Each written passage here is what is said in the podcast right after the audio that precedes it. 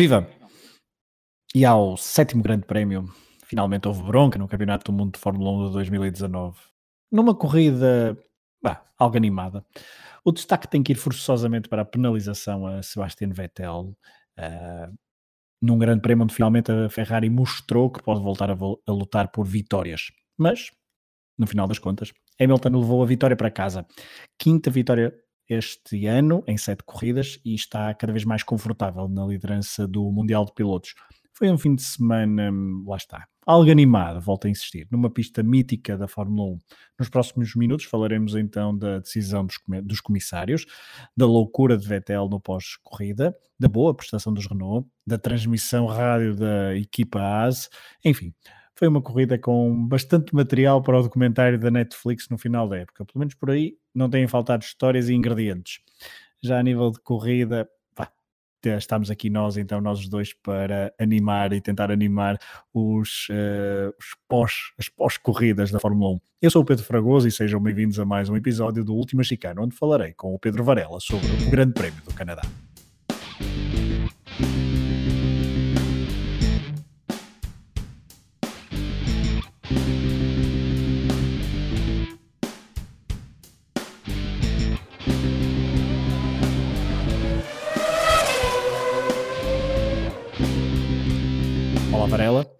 Olá, Fragoso, tudo bem? Tudo. Antes de irmos então ao Grande Prémio da, do Canadá, a sétima prova do Mundial de 2019, conta-nos, uh, dá-nos algumas pistas sobre coisas fora da corrida, mas que interessam uhum. aos amantes da Fórmula 1. Isto numa semana, estamos a gravar terça-feira, 11 de junho, já uhum. algumas horas depois do Grande Prémio de, do Canadá, isto numa semana em que até haverá 24 horas de Le Mans. Exatamente. E acho que nos faz bem gravar até com alguma distância da corrida para poder digerir. O Vettel que o diga. Sim, o Vettel que o diga. Um, sim, quatro notas prévias muito, muito rápidas um, de algumas coisas que fui lendo entre aqui, entre, as, entre os dois programas. Um, o Departamento Comercial da Fórmula 1 parece que está a equacionar uma possível segunda corrida na China. particularmente não é algo que me agrade muito. Acho que a Fórmula 1 deve procurar sempre locais novos, mas percebo que do ponto de vista financeiro, uh, imagino que o som da caixa registradora uh, faça muito sentido para os americanos da, da Liberty. Depois, em 14 de maio, um, a Ferrari, numa entrevista, terá admitido que poderá ter ali um problema de design no carro. Hum, não sei se aquilo terá sido uma entrevista dada para, hum, enfim, para tentar uh, trazer alguma discussão dos, dos, possíveis problemas e fugir um bocadinho à estratégia, até porque a Ferrari, como se viu neste Grande Prémio do Canadá, até acabou por estar muito bem, uh, depois vamos falar do que, se, do que se passou. Depois uma nota interessante de um livro que comecei a ler um, há coisa de duas semanas que descobri na, na, Amazon, que se chama Telemetria em Fórmula 1, é espanhol, é, é de um jornalista e de um, uma pessoa que também trabalha, um data scientist, também trabalha os dados do Abel Caro, ele tem um site que é abelcaro.com e faz algumas análises, e ele lançou um livro muito interessante sobre telemetria e sobre como é que se pode analisar os dados da telemetria, que acaba por ser muito relevante, cada vez mais nós ouvimos falar da telemetria nas, nas próprias transmissões até televisivas, um, um, carro de Fórmula 1, só por curiosidade, eu tenho andado a ler e acho muito interessante, eh, tem perto de 200 sensores que enviam informação para, para os computadores dos engenheiros, é? esses sensores que são pequenos aparelhos uh, eletrónicos que transformam o sinal físico num sinal elétrico que depois é, é processado e analisado e, e, e, estou a achar muito interessante o livro que nos permite nos diferentes tipos de sensor e mediante os dados que são recolhidos que tipo de decisões é que os engenheiros podem tomar. E por fim, a notícia que acabou por ser uma notícia muito falada no, no próprio fim de semana, um, que tem a ver com os custos e, os, e, o budget que se fala para, as, para os construtores, um, portanto, teto máximo um, para 2021, sendo que os tais 175 milhões de dólares, mas que de certa forma a coisa não parece estar assim tão bem definida, porque se por um lado Ferrari, Mercedes e Red Bull teriam que baixar esses valores, hoje andarão na casa dos 220, 250, a Renault e McLaren poderiam subir, subir um bocadinho, mas depois percebemos que a notícia se calhar acaba por ser uma não notícia, ainda está numa fase embrionária, porque há aqui um conjunto de custos que depois não estão dentro desse teto orçamental, como por exemplo os salários dos diretores e dos há ali uma confusão, mas percebe-se que uma das questões do budget pode ser mesmo um, colocar um teto máximo para tentar equilibrar, porque realmente, e vamos falar depois disso mais à frente, um, este grande prémio em 18 pilotos, só os 5 primeiros é que terminaram na volta do vencedor. E isso acaba por ser um pouco preocupante, mas teremos tempo a falar nisso. Teremos, e estavas a falar de, de telemetria, e nós vamos começar o programa indo já ao, ao ponto que interessa da corrida, não é? não, vamos, não, vamos, fazer uh, chicanes uh, e não vamos uh, cortar, vamos, vamos diretos ao ao ponto alto da corrida. Depois, mais à frente, falaremos, se calhar, de, algum, de algumas prestações individuais, porque esta corrida de, esta corrida do Canadá fica inevitavelmente marcada pela, pelo incidente da volta 48. É 48, agora perdi-me, é 48, creio. Uh, a volta foi volta 48 e nove 48. voltas depois, na 57, é que aparece a penalização, exatamente. Exatamente. Portanto, na volta 48, um, Vettel liderava Uh, já não tão confortável como noutros períodos da corrida, já que com os pneus mais duros o, o, o Mercedes de, de Lewis Hamilton estava em melhores condições e estava, estava a apertar então Sebastian Vettel. Sebastian Vettel comete um ligeiro erro e ao voltar à pista, uh, supostamente, segundo os comissários, um, impediu uh, impediu Hamilton de, de, de, estar em pista de forma correta e, e, e, alegam que atirou inclusivamente o piloto britânico para Sim. fora, da, para fora da, dos limites da pista. Antes de pedir a opinião, eu vou já dizer a, minha, porque estavas a falar de telemetria Sim. e 200 sensores. Uh, isto trata-se obviamente de um erro de um piloto, Sim. de um erro de, de Vettel, Uh, só que, pronto, se querem uma Fórmula 1 limpinha, uh, sem erros e, e, apenas baseada, lá está, na telemetria e em poucos certo, e, e demasiados dados, para isso vamos jogar videojogos e fica, tudo, e fica tudo muito bonito, porque lamento, mas desta parte aqui, de, deste, deste, deste criado que vos fala, um, eu ainda gosto da Fórmula 1 para me sentar no sofá e ver malucos em monolugares a correr a 300 km por hora. Obviamente que Exatamente. eles vão falhar, obviamente que a segurança está primeiro, obviamente que toda a tecnologia para ajudar os pilotos é, poderá ser bem-vinda, mas não estraguem, não estraguem a Fórmula 1 porque o campeonato, esta decisão muito provavelmente não vai alterar as contas do campeonato. No final da época não vão dizer que Lewis Hamilton será campeão do mundo ou ex-campeão claro. do mundo por causa desta, destes pontos extra recolhidos no Canadá, mas uh, é uma mancha neste campeonato do mundo. E eu dizia na introdução que a Netflix tem aqui muito ingrediente para, para pegar para a, seu, para a sua Uh, para os seus documentários uh, no final da época e a verdade é que a continuar assim será muito mais interessante ver, ver o documentário do que ver a corrida. do que ver as corridas. E isso é, isso é muito é muito chato, não só para nós que fazemos o podcast, isto fica, isto ficamos assim um bocadinho mas para quem gosta de corridas, obviamente. Claro, obviamente. De, e para quem gosta de ver, uh, de ver corridas, e um, ok. Podemos ver os argumentos de, de, os jurídicos, os regulamentos, as leis, o Diabo 4, podemos ver isso tudo. Se bem que eu não gosto, não, não gostei daquela decisão. E principalmente, e, e já poderemos falar depois, já vamos falar depois sobre, a, sobre, a, sobre a, o temperamento mais uh, latino de Vettel no final da corrida. E eu mal vi, mal vi Toto Wolff uh, com aquela atitude de puto, puta fazer queixinhas logo, eu uhum. cheirou-me logo a esturro. Mas Varela, dá-me lá então, dá-nos lá a tua, a tua opinião sobre, esse, sobre este. Não é muito diferente da, da corrida.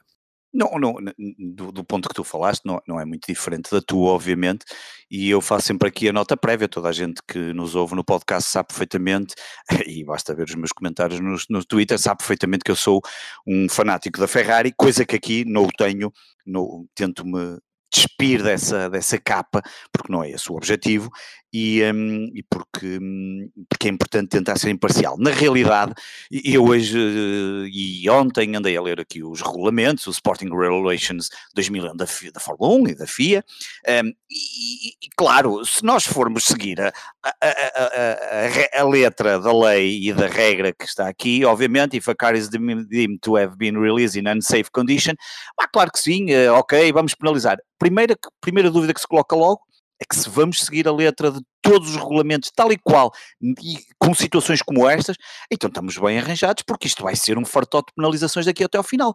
Porque quantas e quantas ultrapassagens, ficamos na dúvida se se, se, se mantêm as condições do piloto adversário. E, portanto, uh, e, aliás, como se viu, acho que também já estamos a atingir um ponto, até o próprio Grosjean, e havemos de falar nisso mais à frente, uhum. armou-se em queixinhas, quer dizer, já tinha sido Muito na qualificação, pá, já, já mete aflição aquela, aquela postura do Grosjean, já na qualificação teve azar por causa do despiste do Magnussen na Q2 e pronto, lá, lá faz aquela coisa toda das comunicações, pronto, vai ficar muito giro lá no tal documentário da Netflix. E depois na corrida volta a ter de uma coisa que não tem razão nenhuma, mas lá está, se calhar se vamos outra vez pegar nos regulamentos e ver se realmente aconteceu, Pá, portanto, e ontem, e muito bem, eu, eu acompanhei este fim de semana a transmissão uh, de comentários uh, uh, som na, na Eleven e tinha também a F1 TV por causa dos dados e aquela coisa toda.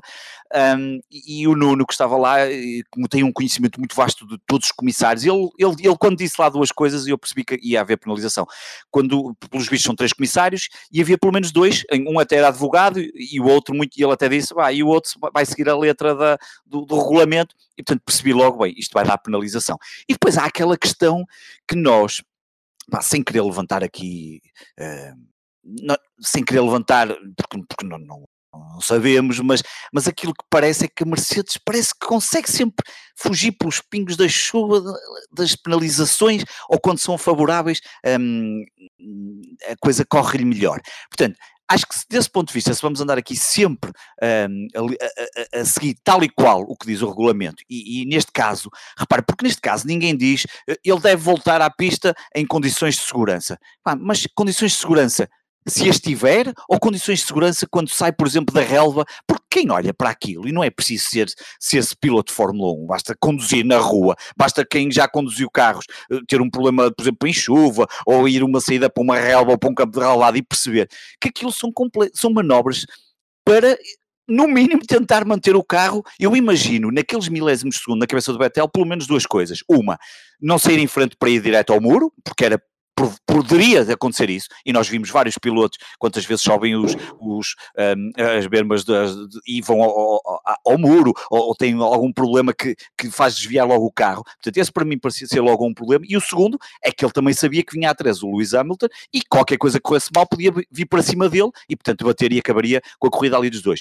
Portanto, eu acho que foi, foi, foi levada a, a foi, foi, foi, foi demasiado. Acho que a Fórmula 1 está a passar momentos muito complexos de competitividade, momentos muito complexos de competitividade, e se, e se corta aquilo que efetivamente prende as pessoas, que são estas, porque a corrida, repara, nem ultrapassagem estava a ter entre os dois, mas estava a ser extremamente agradável, não é? Porque repare, tu nem, tu nem estavas a ver ultrapassagens entre os dois pilotos, mas estavas a sentir uma corrida agradável. Porquê? Porque por vezes, mesmo que não haja ultrapassagens, podem ser. Dose de imprevisibilidade. É? Exatamente, é? e tu sabias. Perto, claro, exatamente, e um erro do piloto. E é um circuito propenso a erros, obviamente. Exatamente, exatamente, e era por isso. E, obviamente que também há o mérito de Hamilton claro, o erro. Claro, exatamente, claro, e, e portanto, estava ali uma, um grande prémio, como provavelmente, não sei se não seria dos que teria a ser mais interessante, e um, entre os dois principais pilotos, e, hum, e é transformado, hum, portanto, ali naquelas nove voltas de, de under investigation por parte dos, dos comissários, depois à volta 57 acabam, e, e, claramente Vettel depois não tinha condições, nem mesmo se tivesse carro, eu não sei se ele teria condições, porque ele estava completamente descontrolado emocionalmente e, portanto, eu nem sei se ele estaria uh, em condições para, para, para levar o carro aos limites e tentar recuperar os tais 5 minutos, os segundos segundos. Tá, eh, que já agora, eu, eu, pelo menos estive a ler e fiquei com essa sensação, aqueles 5 segundos podiam ser cumpridos de duas formas, 5 segundos no final da corrida, ou fazer um pit stop e ficar lá parado 5 segundos, como não havia necessidade de pit stop, não é? Já agora esses 5 segundos podem ser uh, cumpridos das duas formas. Um, portanto, acho que aí um, a Fórmula 1 ficou a perder, eu acho que ficou a perder, e isto não tem nada a ver com ser gostar mais da Ferrari ou da Mercedes, acho, acho que ficou claramente a perder com aquela decisão de quem, de quem está por trás de, de computadores, de máquinas, de olhar para as regras, a ver qual é o problema, e aí efetivamente, pá, não, não, não, não faz sentido. Eu mais à frente, no piloto que vou falar hoje, vou falar talvez de um dos momentos mais incríveis da Fórmula 1 de despique, pá, e que depois os, os, ouvintes poderão ver no YouTube porque existe, foi ali em 1979, um, e portanto, e nós, nós precisamos de momentos de, de, de emoção e, de, e que nos prendam à transmissão, e, e, a, e a Fórmula 1 não pode estar uh, só preocupada em, em documentários e, e à espera que no final depois façam um documentáriozinho de 10 episódios, ah, isto foi muito giro e rendeu mais uns milhões porque a Netflix comprou e, e depois, e os adeptos da, da não, o que, que adoram as corridas. Falta, falta, emoção na corrida, não é? E volto, eu claro. estava a dizer que foi uma corrida estava a ser uma corrida agradável, sim, estava a ser uma corrida agradável, não, não aborrecida, mas obviamente que para o Canadá já vimos corridas mais agradáveis e faltava Sim, ali claro. uma outra emoção, até porque, e já podemos falar a seguir, no final do pelotão ou no meio do pelotão faltou Sim. ali alguma competitividade. Mas antes de, de, de, analisarmos o, o resto de, do, da prestação do pelotão, uh, vamos falar se calhar já também da, da cena pós, uh, pós-corrida, porque Vettel também fez o seu Sim. show. Um, obviamente montou ali um show, Uh, isso agora poderá ser mais condenável ou não, mas eu, uh, entre um alemão que faz queixinhas e um alemão que, faz, que se arma em italiano e em latino, eu gosto mais, uh, gosto mais de Sebastian Vettel então do que Toto Wolff, que foi logo fazer queixinhas porque viu, estava a perceber que não conseguia em corrida passar um, a Ferrari e, e queria então a sétima vitória consecutiva e fez o, e apelou, claro que está no seu direito a apelar, os comissários poderão ter mais responsabilidade Sim. nisso, mas estamos a falar aqui de uma atitude de personagens que nós podemos avaliar de forma uh, mais transparente, obviamente. E portanto, uh, não sei o que é que tu achas do, do, do show uh, Vettel, eu digo-te já, um, eu gostei do show porque. Eu, eu também. Eu, eu gostei do show, porque e, obviamente, que, obviamente que houve aquela primeira atitude de não ir ao pódio, não é? E, e eu... eu... cheguei a achar que ele não, que ele não deveria ir, assim, se sou sincero. Porque, ok, eu também acho, é, eu, também, eu também percebo, eu também adoraria. Isto é muito bom estarmos em casa, mas, mas, mas tu, tu estás ali com uma tensão inacreditável. Sentes que foste penalizado é que é um momento, acaba por ser um momento para, porque repara, não é só o momento da corrida, é todo o momento da época até agora. Da época, a Ferrari, a Ferrari está a ser massacrada, a ser massacrada e em, em, muitos casos bem, e ele está a ser massacrado também pela própria concorrência do seu companheiro do Leclerc, que teve muito bem até na própria comunicação, e depois tiram-te a possível vitória Pá, e, e, daquela forma, e tu sentes que é tão injusta e não reages. Eu, eu, percebo que eles são profissionais, são pagos para, e muito bem pagos, para ter outra condição e outra forma de estar, mas, mas, mas, mas aquilo custa. E pronto, eu sei que isto é fácil também falar que está de fora e dizer: olha, eu não ia, a coisa ia-me embora. Depois há as penalizações e depois já sabemos que isto pode trazer outros problemas. Um, mas força, assim, estavas a. Não, até acabou, eu concordo, e até acabou por uh, compor bem o ramalhete, ou seja, Sim. fez aquele primeiro show de não ir e depois apareceu. E, e, até teve bem, até dizer, não, não apupem o Hamilton. Exatamente. Ah, e mudou as placas do primeiro e do segundo lugar. Mudar as placas, obviamente. Muito, é, é, muito bonito. Os adeptos. Eh, e, e, obviamente que ele tem ali o, o o sangue latino da, da claro. italiana da equipa um, a correr perto dele e ele também já está quase italiano e isso eu claro. gostei.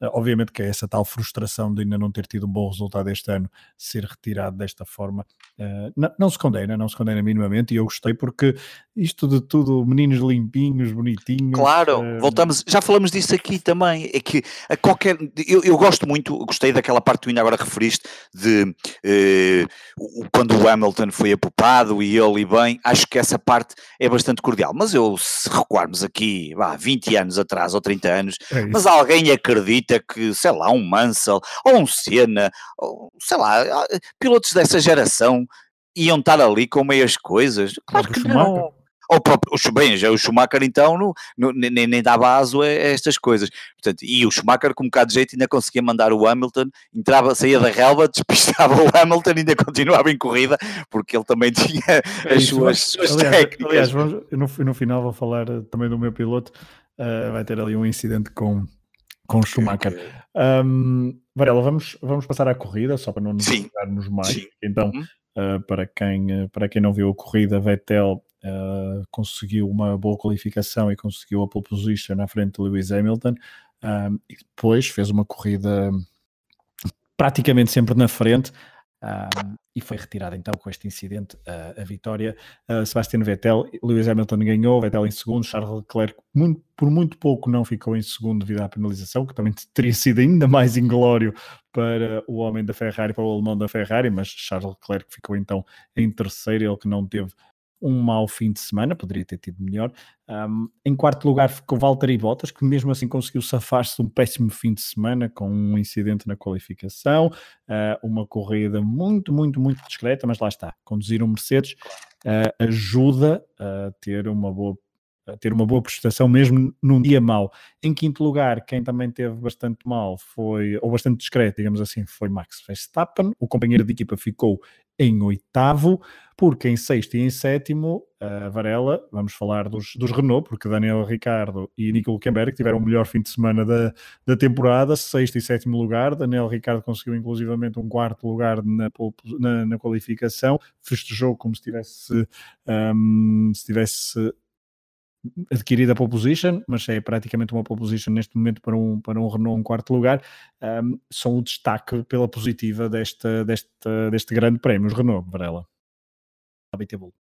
Sim, e, e, acho que essa é, é a nota, é uma nota muito importante, depois a, discussão da vitória entre o Vettel e o Hamilton e a penalização, porque realmente a Renault um, já, já tinha feito uma, boa qualificação, uh, porque Ricciardo faz um quarto lugar, como estavas a dizer, e Bottas, é que aparece ali no meio, com o Camber também ficar à frente de Gasly.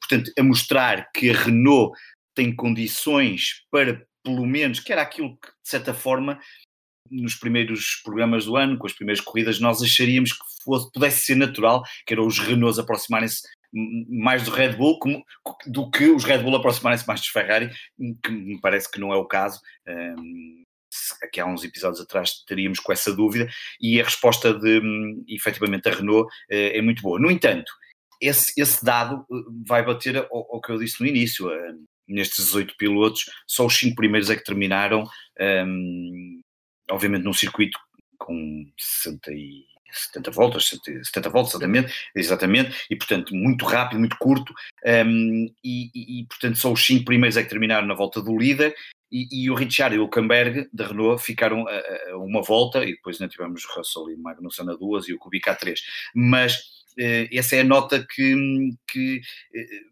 não sei até que ponto porque Max Verstappen ficou a 57 segundos, quer dizer que ainda tinha ali, para um 12, ainda tinha ali 13 segundos de vantagem em relação ao Ricciardo, e portanto um, eu percebo uh, o contentamento, Ricciardo, e bem, porque faz uma excelente qualificação, um, e, a Renault a mostrar que o motor estava finalmente o é Renault. Preciso, e desculpa, é preciso não esquecer que o próximo fim de semana, ou seja, há ali uma sensação. França, de, exatamente. Exato, há ali uma sensação de, pelo menos sensação de evolução.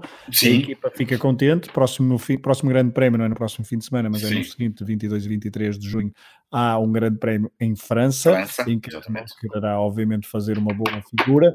Uh, mas Varela, obviamente que o, o PR Gasly já nem vale a pena falar, porque é bastante sofrível esta sua época, quando se pensava que poderia... Vai ter muitos problemas em continuar na equipa.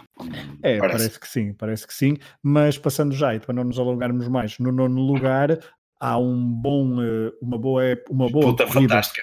Uhum. De, há uma luta fantástica pelo nono lugar, exatamente. Exatamente. Uh, quem, quem não sorriu foi uh, Carlos Sainz, que ficou em décimo primeiro, o teu, amigo, o teu amigo Carlos Sainz. Quem sorriu desta vez foi o Lance Stroll, uh, piloto da, da casa, que conseguiu um nono lugar. Ele que, recorda-me, não passou na Q1 outra vez, correto? Décima primeira vez, exatamente. Muito que bem, não passa, mas desta vez até o próprio companheiro Pérez também foi Exatamente, mas o Racing Point conseguiu uma boa prestação em corrida, portanto, não esquecer uh, Pierre Gasly então em oitavo, Lance Stroll em nono, Daniel, Daniel Kvyat em décimo, décimo uh, ali aquele, um dos bons momentos da corrida é a dupla ultrapassagem a Carlos Sainz em poucas curvas, primeiro por Stroll e depois por Daniel Kvyat, salvo erro na volta 66. 68. 60, uh, eu tinha anotado 68. Ok, 66, 68, será ah, ali no okay. 77. Há de ser por ali, sim, sim, exatamente. Há de ser, há de ser mais, coisa, mais coisa, menos coisa, exatamente. Exatamente, já perto do final da corrida, então, porque teve, então, eh, eles, ambos estes pilotos cumpriram apenas 69 voltas, lá está, a uma volta do líder. Um, Sérgio Pérez ficou então no 12 e a partir daqui uh, começam as seções da corrida, obviamente. Completamente. Porque, completamente. E podemos englobá-las em todas, porque Alfa Romeo com Giovinazzi e Kimi Raikkonen, depois de um bom início, principalmente de Raikkonen, as prestações têm baixado de nível e muito. A ASE, já nem há palavras para a ASE, mas já vamos ao, da Williams, obviamente que fica o consolo de serem outra vez uh, o terem feito o pit stop mais rápido, desta vez com Robert Kubica, uh, mas Robert Kubica ficou outra vez atrás de George Russell, que George Russell ficou à frente de Kevin Mag, Kevin Magnussen conseguiu uh, um péssimo, digamos assim, 17 lugar, mas foi protagonista mas, de um claro. dos melhores, uh, de um dos momentos de maior destaque quando Varela se envolve ali numa, numa queixinhas, não é? Não é queixinhas ou numa frustração. Não é queixinhas, não é queixinhas. Queixinhas é mais Roman Grosjean, sim, sim Roman Grosjean é mais queixinhas. Uh, Kevin Mack estava bastante frustrado uh, e um, mas sem razão. Teve, sem razão, sem obviamente, porque ele tem um momento. Despiste na Q2. Exatamente. Que destrói o carro e erro dele. E, e dele. Que obrigou os mecânicos a estarem a noite toda sem dormir, como o próprio depois Gunther confirmou, uh, para recuperarem o carro, para ele pelo menos poder para ele poder dormir. E, exatamente, para ele dormir e competir. E porque se ele não tivesse batido, que acontece também, e também ninguém, uhum. e de certeza que os engenheiros não foram ter com ele depois da Q2 a dizer, ah, também não lhe foram chatear por causa daquele despiste da Q2, que até que esse despiste da Q2, curiosamente prejudicou o, o Max, mas pronto, é, é, se calhar as equipas têm que ter mais cuidado e deixar de e, e, não deixarem tudo para, para os últimos segundos da, da, das qualificações, porque depois acontece isso, e a própria já não é a AS, já não é a primeira vez, e a própria AS também, porque Rojan, e é a primeira queixa dele, um, ehm, Rojan tem três momentos este, nesta corrida, é na Q2, quando se, quando se queixa a dizer que ah, não consigo, e até diz umas asneiras já, porque ele vinha lançar e vinha com boas, um boas métricas, pelo menos segundo os engenheiros, para conseguir fazer uma boa volta, não é? Uma boa volta, eh, depois tem logo na primeira curva o azar dos detritos e ele nem consegue tirar os detritos, vê-se com dificuldade na corrida, logo no primeiro acidente. Um, ehm, e depois tem aquelas, aquelas queixas quando, quando o Pérez um, ehm, o ultrapassa na volta 32. Mas ah, um bocadinho mais agressivo, um, um, piloto um bocadinho mais agressivo, mais agressivo logo, claro, outro, logo outro mais. Queixar-se. Claro. Queria ter razão. E mais uma vez também não tem razão, porque o Pérez já tinha, já tinha o carro muito bem colocado, eh, com muita agressividade que faz a ultrapassagem, coloca-lhe o carro num sítio onde o, o Roger já não conseguia é colocar. É Fórmula 1, meus senhores, é Fórmula 1. Claro, oh, mas oh, deixa-me só dizer, oh, o Kevin Magnussen não, não, deveria, obviamente, eu percebo, lá está, voltamos sempre à frustração, eh, são pilotos altamente competitivos, querem ter sempre, querem dar o seu máximo, imagino que o carro devesse estar um completo, um completo desastre para conduzir, mas dizer aquilo sabendo de antemão que aquilo é uma comunicação que está a passar em canal aberto, que milhões de pessoas, não sei, 80, 90 milhões, Ele percebeu isso rapidamente. Exatamente, e depois o Gunter, obviamente, ao seu bom estilo, e isso é das coisas que eu aprecio no Gunter, um, disse o que tinha a dizer e depois o Kevin Magnussen mais tarde volta a pedir desculpa, mas há aqui muitos problemas para a ASE e a ASE está muito, muito, muito abaixo do que seria expectável e eu acho que a ASE eh, não só o carro, como não sei até que ponto ter continuado com o Rojan na equipa eh, porque me parece que o Magnussen é muito mais agressivo, mais piloto, mais, mais competitivo, uh, tem aqui um problema pela frente, porque neste momento a ASE está no uh, oitavo lugar de construtores, que é uma coisa que à frente da Alfa Romeo apenas 3 pontos, e, e à frente da Williams, que obviamente não conta para este campeonato, tem 0 pontos, uh, e, e portanto está a fazer uma época completamente desastrosa. É verdade. Varela, só para dar conta então, antes de irmos à parte final do programa, que houve dois abandonos, dois, apenas dois pilotos no, no, no, no Canadá que saem um, sem completar a corrida, o que é bastante incomum. Uh, uhum. O primeiro foi Lando Norris a abandonar, quando um, recorda-me, eu sei, eu sei, eu, eu não te Volta 9. Volta 9, exatamente, que ali parte-se. Suspensão, tra... portanto, há um aquecimento Aquece, dos é? travões. É? Exatamente. exatamente aquecimento travão dos travões, e parte a suspensão. Suspensão traseira partida, exatamente. Exatamente, exatamente é, isso. É, é, uma pena porque o Lando Norris é um E vinha a fazer uma boa corrida. E aliás, desculpa interromper, protagonizou ali nas duas, três primeiras exatamente. voltas um duelo muito interessante com, com o Max piloto tem, Exatamente, tem evoluído muito, exatamente. O duelo é muito bom. É um piloto que está. Hum, nota-se a evolução dele, é um, é um, é piloto muito interessante um, e, que, e, que, e, que, lá está. E a McLaren vinha uh, a produzir. Uh, Nota-se aqui algumas melhorias. A McLaren neste momento ocupa o quarto lugar dos construtores. Sim, um, há, há circuitos que são, que, são mais favoráveis para, para o carro atual da McLaren. Uh, obviamente exatamente. que Lando Norris tinha todas as possibilidades de ficar uh, nos pontos pelo ritmo de corrida que tinha. Sim. Uh, mas pronto, também estes um, são coisas que, que, acontecem, faz parte. Claro, faz não parte foi um problema. Na altura até se pensou que teria, teria sido ele a bater, dado, uh, dado Sim, a forma como ficou, o, exatamente. exatamente o dano no carro, mas não. Hum, não. O outro abandono, só para dar conta, foi Albon. Alexander Albon, que logo no, primeiro, no início da corrida teve um choque na, na primeira chicane e, um, e uh, partiu a asa dianteira, teve que ir mudar e depois perdeu o ritmo de, de, corrida e nunca mais conseguiu andar ao ritmo que, por exemplo, o seu companheiro de equipa andou e que conseguiu ganhar um ponto para o Mundial de Pilotos e de Construtores para a Toro Rosso Honda. Varela, um, mais alguma coisa a acrescentar se queres sobre este Grande Prémio do Canadá? Sétima prova, mais uma vitória de Mercedes, sétima vitória de Mercedes, quinta vitória de Lewis Hamilton em sete corridas, a terceira consecutiva. Bom, menos houve polémica para quebrar a monotonia, não é? Para quebrar a monotonia. Deixa-me só duas notas. Não, acho que é só. Uma delas é porque acho que faz, faz sentido aquele, aquele constante falar da Williams, a Williams que eu acho que já não sou notícia, mas a sétima corrida consecutiva em que os dois pilotos não conseguem passar daqui a um, um e, e, neste caso fico muito, eh, muito preocupado, preocupado no sentido, quer dizer, preocupado, não, não é bem isso que é o termo, mas Kubica ficou a três voltas, um, o Russell ficou a duas, um, está a ser ali um arrastar que vai ser penoso, parece-me, do próprio piloto. Da Williams nós sabemos que obviamente um, há ali muito trabalho que tem que ser feito, e portanto este ano certamente eles terão a, a, perceber o que é, como é que podem melhorar e de que forma é que podem evoluir para, o próximo, para a próxima temporada. Agora, do Kubica vejo ali um grande problema porque aquilo é um arrastar de, de e não está a corresponder à, à expectativa que, que, até nos testes em Barcelona, daquelas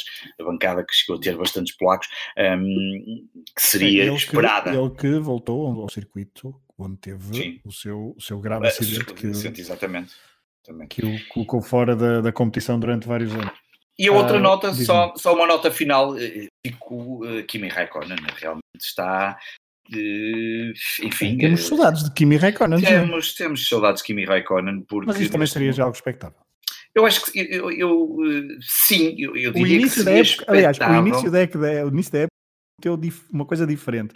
Se me perguntassem antes da época, um, esta posição atual não me surpreenderia.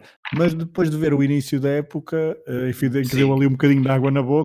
E, agora... e esta corrida foi um desastre, não é? Eliminado naquele um próprio companheiro. Um, Se bem enfim. que o Giovinazzi também não, não, não, não, as corridas e também não dá mostras de, hum, de ser destaques aqui, pelo menos no nosso podcast.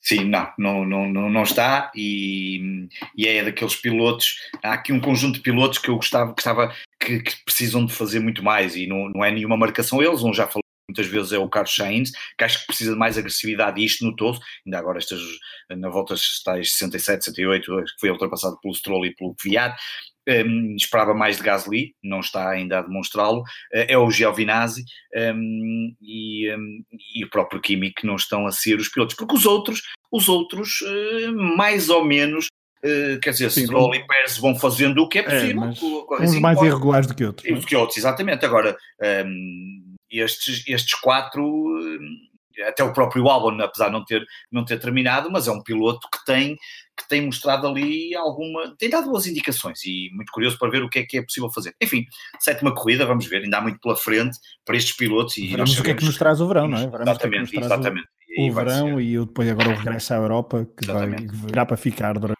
vários, vários, vários meses. Agora, vamos passar à nossa, à nossa rubrica em que olhamos um bocadinho para o passado, muito rapidamente. Estamos a gravar uhum. no dia dos 80 anos de Sir Jackie Stewart, campeão do uhum. mundo de Fórmula 1 em, se não me engano, 1969, eh, 1971 e também em 1970 e 3. Um, espero, que, espero que, não, que a minha memória não esteja atraiçoada, porque uh, não vamos falar de Jackie Stewart, é verdade. Podia, poderia, poderíamos falar no seu. Sim. deixar para uma outra oportunidade, até porque por propriamente das minhas memórias de infância, porque sou bastante, uhum. sou bastante mais novo, mas um, optamos desta vez por dois pilotos um, uhum. completamente diferentes, um mais antigo e outro mais recente. Começo por ti, Varela, escolheste um Sim. piloto mais, mais antigo.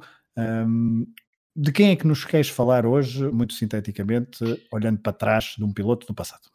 Uh, vou falar de René Arnaud, apesar de me lembrar pouco em termos de memória visual das corridas que fez, porque, porque ele é um piloto que termina ali em 89, mas é um piloto que me lembro perfeitamente de fazer parte da minha infância enquanto, enquanto via as corridas. Ah, claro que em alguns momentos da minha vida, quando era mais novo, eram os nomes que ficavam, e portanto estas recordações um, aproveitam-se também, eh, são muito interessantes para ir pesquisar um bocadinho mais, lembrar, voltar a ver e, e, lembrar de determinados episódios.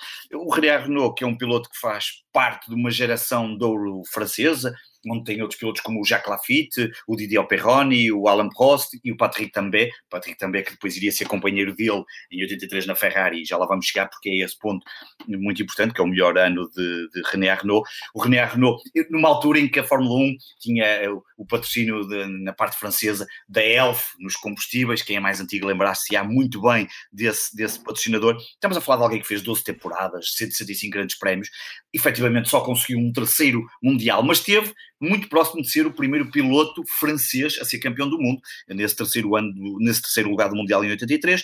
É um piloto que começou um, em 78 nas equipas da, Mar, da Martini e depois passou ainda em 78 para a equipa de Surtees, John Surtees, o antigo campeão do mundo, mas eram equipas em qual ele não, não, tinha, não tinha, os carros não lhe davam aquilo que era necessário, e, e mas René Arnault já mostrava um, ali muita competitividade e um piloto que, que trazia, uh, que dava boas indicações, por isso em 79 a Renault, um, quando passou a ter pela primeira vez dois carros oficiais, um, contratou o René Renault e, e, nesse ano de 79, ele começou bem a época, mas, mas depois há ali uma segunda parte da temporada que não corre bem, mas é em 79 que se dá, e é isso que eu falei no início do programa e, e os ouvintes que, que vão depois ao YouTube, em que ele tem um dos momentos mais incríveis. Hoje voltei a rever esse que já tinha visto, mas voltei a ver algumas vezes no Grande Prémio de França, um despique com o Gilles Villeneuve pelo segundo lugar, num Grande Prémio de França absolutamente incrível. Há uma versão curta de 3, 4 minutos, há uma versão mais longa de 7 minutos, e aquilo é de uma. É, é, é, incrível, é fantástico ver em que ano é que é? Lado a lado, em que 79, é 79. Okay. Se forem ao YouTube, 79, uh, e puserem René Arnaud, Villeneuve, dizem que as grandes, os, os, grandes comentadores que acompanharam os, os, as corridas todas dizem que é talvez um dos maiores uma das maiores disputas um, de finais de corrida um, que há a memória no, no, no, Grande Prémio. E vocês virem, aquilo é absolutamente uh, estrondoso. Depois, isto, portanto, isto acontece em 79, no seu primeiro ano na Renault, depois em 80 ele ainda tem duas vitórias nisso de temporada. Estávamos no, nos anos dos, dos motores turbo, mas, e a Renault até estava bem, mas há ali falta de fiabilidade do carro, obviamente eu estou-me a seguir nos dados que fui lendo, das várias reportagens, um, esse ano em 80, já falamos aqui, foi campeão o Alan Jones, um, e depois, em 81, chega Alan Prost à, à, à Renault e, e dá-se a rivalidade. Alan Prost mais calculista, melhor piloto, obviamente também podemos dizer, um, e é, e é em 82, pela primeira vez que a Renault consegue fazer o primeiro e segundo com Alan Prost e, e, surge ali um problema entre os dois pilotos, porque Alan Prost uh, terá ficado em segundo lugar e o Arnoux em primeiro, uh, depois diz que aquilo, o Alan Prost diz que não era bem, isso que estava combinado nas boxes, bem, a, a coisa começou a tender mais para o lado de Alan Prost, também com melhores resultados, um, ehm, e o, em, no final da época de 82, o, o Alan Prost continua na Renault e o comendador eh, Enzo Ferrari contrata o, o René Arnault para a Ferrari e vai se juntar a outro francês, o Patrick também. Um, nesse ano, o, o, o, René Arnault não começa muito bem o campeonato, faz ali uns quintos, quartos, sétimos, ali uns, uns e um terceiro lugar, mas depois tem ali três vitórias seguidas e na penúltima corrida, uh, no Grande Prémio da Europa, tem, uh, faltavam duas, dois grandes prémios, tem a possibilidade, que era da Europa e África do Sul, e ele tem a possibilidade de ser o primeiro campeão francês, uh, mas depois no Grande Prémio da Europa, que é o penúltimo, um, teve problemas com o carro, um circuito de Brands um, e depois vai para o Grande Prémio da África do Sul um, a precisar de uma série de combinações que não acontece, até porque ele acho que à volta de 18, mais coisa menos coisa, acabou por não terminar a corrida e portanto ele não consegue, não conseguiu ser campeão e seria o primeiro campeão francês. A partir daí, 84, aparece McLaren e Lotus Prost Lauda e, e, e, e, ele acaba por sair eh, em 85, nem faz a temporada toda ali, à quarta corrida sai da Ferrari e vai terminar os últimos três anos, 86 86, 89 na Ligier e portanto numa, numa rota já descendente. Mas não deixa de ser um piloto que merece ser recordado não só por este despique eh, incrível com Gil Villeneuve e 79 no Canadá, repito, vale a pena ver para quem gosta mesmo de. E, e estamos a falar de um programa em que teve um, um, um problema de, de, de entre os dois principais pilotos, um, e se calhar não falta aqui de competitividade, como, como, podem ver nesse vídeo, e depois por ter quase conseguido fazer história, mas que um, ehm, não conseguiu, mas não deixa de ser uma nota extremamente positiva de uma carreira de alguém que teve 12 anos na Fórmula 1 uh, eh, e, portanto, foi. Um, ehm, e que teve uma vitória também no Canadá, e portanto, uma das poucas vitórias que ele teve, uma delas foi no Canadá, e como em breve vamos ter o Grande Prémio de França, pareceu-me, e com o Gil Villeneuve, pareceu-me interessante fazer aqui a ligação Canadá que acaba agora e que daqui a duas semanas vamos ter o Grande Prémio de França. É verdade, e essa ligação eu vou continuar porque uhum. Não vou falar de, de Gil Villeneuve, vou falar do filho, o Gil Villeneuve, que morreu numa E não combinamos. E não combinamos, é verdade. é verdade. Um, vou falar do filho, esse sim, Jacques Villeneuve, que foi campeão do mundo em 1997. Um, lá está. Eu trouxe, trouxe, obviamente, porque é, foi o único piloto canadiano a vencer o campeonato do mundo de Fórmula 1 uh, num fim de semana de Grande Prémio de Canadá, em que o piloto da casa Lance Stroll até conseguiu uma boa, uma boa prestação em casa. E uh, Jacques Villeneuve, uh, falar de Jacques Villeneuve também é falar um bocadinho das minhas primeiras memórias de infância de, de Fórmula 1, porque aquele loiro platinado com quem, com que ele às vezes aparecia no paddock também era bastante excêntrico. Nunca fui muito nunca fui muito fã e também Jacques Villeneuve sempre foi muito polémico mesmo após abandonar a Fórmula 1, ele é comentador e tem sempre bastantes uh, duras um, posições e bastante posições bastante assertivas, digamos assim.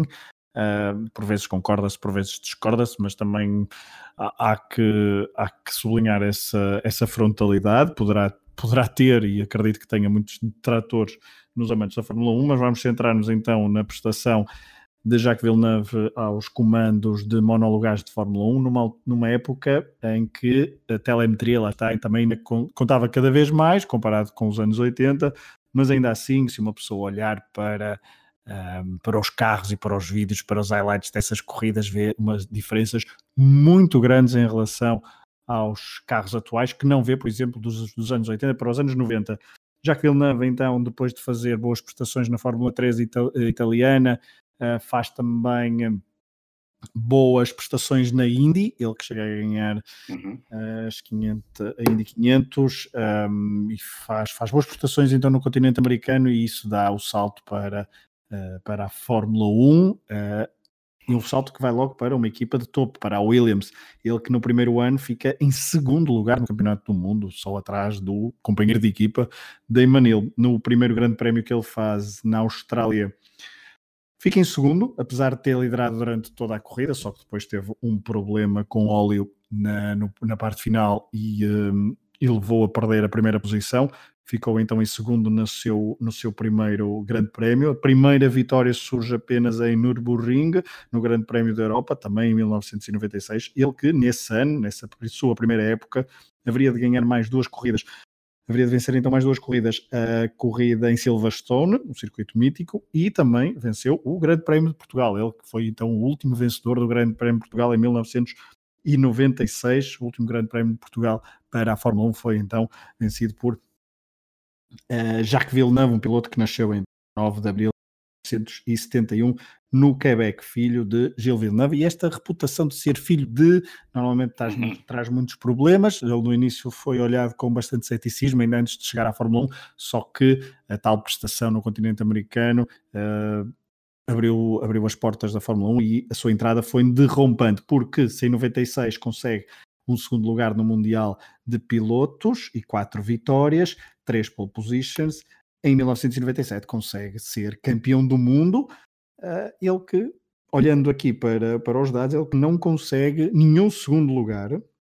Consegue vencer o grande, portanto, o Grande Prémio do Brasil, o Grande Prémio da Argentina, o Grande Prémio de Espanha, o Grande Prémio da Grã-Bretanha, o Grande Prémio da Hungria, o Grande Prémio da Áustria, o Grande Prémio de Luxemburgo. São sete vitórias, mas não consegue nenhum segundo lugar e apenas consegue um terceiro lugar no último Grande Prémio, no Grande Prémio da Europa, Jerez de la Fronteira, um uma prova mítica também da história recente da Fórmula 1, porque lá está, e há pouco falávamos do tal de Michel Schumacher. Michel Schumacher, ele que na corrida anterior em Suzuka foi desclassificado, ele, ele Jacques Villeneuve foi desclassificado um, tinha ficado em quinto, uh, foi desclassificada após um apelo da, da Ferrari, onde é, que nós já tive, onde é que nós já ouvimos isto? e, uh, portanto, também uh, já nos anos 90 apelos destes, na altura foi por respeitar bandeiras amarelas, creio, e, e portanto, após esse apelo, entraram para a prova de de Jerez La Fronteira separados por um ponto. A corrida foi bastante emocionante, Jacques Villeneuve, aliás, a corrida foi emocionante, não, a qualificação foi emocionante, com Jacques Villeneuve, Michel Schumacher e Heinz Harald Frentzen a conseguirem os três pilotos o mesmo tempo minuto, segundo, décimos e centésimos de segundo. E milésimos de segundo, aliás. São, precisávamos de uma quarta casa, de uma quarta casa decimal para, para ir avaliar os tempos dos três, já que Villeneuve partiu à frente porque foi o primeiro a fazer esse tempo, Schumacher em segundo e o companheiro de equipa frente na Williams Renault em terceiro. O grande prémio foi emocionante porque Schumacher desde cedo se colocou na frente, um bom arranque. Uh, Villeneuve estava nervoso e claramente perdeu também o lugar, o primeiro caiu logo para terceiro, depois recuperou na pista o lugar à frente por ordens de equipa, obviamente, e depois, paulatinamente, foi uh, avançando, avançando, aproximando-se de Schumacher e numa curva em Jerez meteu o focinho para, numa curva para a direita, Schumacher, naquele seu estilo habitual, vá, perdoem-me, perdoem-me os apaixonados de Schumacher, naquele seu estilo habitual, uh, viu Jacques Villeneuve, tentou dar-lhe um toque, porque se os dois fossem uh, eliminados ou se os dois não terminassem, Schumacher tinha vantagem porque tinha um ponto de avanço e já havia feito isto com Damon Hill, por exemplo, não uh, novo e durante, durante os dias anteriores ao Grande Prémio houve muita polémica em relação a isso, houve muito suspense a ver se Schumacher poderia fazer algo parecido ou não uh, e há um movimento Schumacher, só que este movimento Schumacher revela-se contra o próprio piloto alemão que vai parar à gravilha e não sai de lá e abandona o grande prémio e fica a ver do muro Jacques Villeneuve a passar, Jacques Villeneuve que depois estava em primeiro mas decidiu controlar a, a corrida uh, da forma mais tranquila possível, perdendo inclusivamente uh, o posto para, na altura creio, uh, Mika Hakkinen que ganhou, já não me lembro se o segundo, não, o segundo é David Coulthard porque eu lembro-me da da, da cena do pódio com os dois McLaren, já com o fato uh, cinzento daquela célebre marca de tabaco, que ah, posso fazer publicidade, já não existe, a West, uh, a levantarem então aos ombros Jacques Villeneuve, que ficou em terceiro nesse grande prémio. Olhando para o resto da carreira de, de Villeneuve, outro canadiano, depois continua mais um ano na, na Williams, mas a prestação é bastante, é bastante fraca. Ele que nunca volta a vencer uma corrida. A última vitória então conseguiu no Grande Prémio, conseguiu em, Lourdes, em Nürburgring uh, em 97, no ano em que é campeão, e depois em 98 não consegue nenhum, uh, nenhuma vitória, consegue dois pódios na Alemanha e na Hungria. Em 99 depois abandona a Williams e vai para a Bar, uh, primeiro com motor Supertech em 99 e depois 2000 2001, 2002 e 2003 Uh, está na bar, na bar Honda, com motores Honda, ele que não consegue uh, vencer mais nenhuma corrida, então consegue alguns pódios. Estava aqui a olhar para ver se consigo identificar os pódios, mas eu creio que consegue exatamente. Consegue um pódio em 2000, dois pódios em 2001, uh, eh, que é o seu melhor, melhor ano pós. vitória no Campeonato do Mundo. Em 2004 abandona então a Lucky Strike Bar Honda e consegue e faz apenas três provas pela Renault, um ano em que ficou à parte e ficou como piloto de, de, reserva desta equipa da Renault. Ele que regressa então em 2005 para a Sauber Petronas. Uh, não consegue nenhuma vitória, não consegue nenhuma pole position, não consegue nenhum pódio, o melhor que consegue é um sexto lugar. Em 2006 faz então a sua última Uh, última temporada uh, não termina inclusivamente a temporada porque continua na Sauber, mas a Sauber aí já tinha sido comprada pela BMW e o melhor que consegue nesse ano é um sexto lugar no Grande Prémio da Austrália nessa última época de dessa última época de Villeneuve na Fórmula 1 2006. Portanto, um piloto que uh, era visto, o apelido pesou, mas livrou-se do apelido, conseguiu chegar à Fórmula 1, consegue um bom primeiro ano, um segundo ano ainda melhor com o título de campeão do mundo frente a Michel Schumacher no seu primeiro ano de Ferrari. É preciso ter isto atenção. Schumacher estava no primeiro ano de Ferrari, uh, salvo eu, acho que sim. É o primeiro ano de Ferrari, agora, agora deu-me uma branca, mas, mas eu diria que, que, é o primeiro ano de Ferrari, salvo eu.